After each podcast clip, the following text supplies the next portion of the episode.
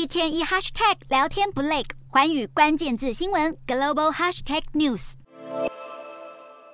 中国对台湾文攻武吓，推升两岸紧张关系。美国政府更担忧地缘冲突恐怕会对全球经济造成不堪设想的后果。美国财政部长耶伦二十三日发表演说指出，台湾目前是全球最先进晶片唯一的来源，这对美国来说已经构成国安风险。另外，为了提升美国在亚太的半导体竞争力，由美国主导邀请台日韩组成的晶片联盟，也预计召开会议讨论未来合作关系。而美国总统拜登本月稍早曾一度承诺，如果台湾遭受中国军事侵略，美国将出兵协防台湾。华府智库资深研究员舒曼分析，拜登似乎在把美国对台一贯的战略模糊政策变得越来越不模糊。不过，拜登的说法绝对不是失言，反而非常合理。他想传达的讯息是，面对中国越来越频繁的挑衅行径，美国已经准备好保护台湾。舒曼认为，不只是拜登最新保台说法，近期的佩洛西访台以及美台启动贸易协商等，都让北京怀疑疑美国正在削弱一个中国的主张，这可能会导致美中相互反制的恶性循环。舒曼最后强调，北京对台展开一连串的军事恐吓，是想企图改变美中力量平衡。虽然美国一直在加强提供台湾安全保证，不过台海能否继续和平稳定，必须由台湾人民自行决定。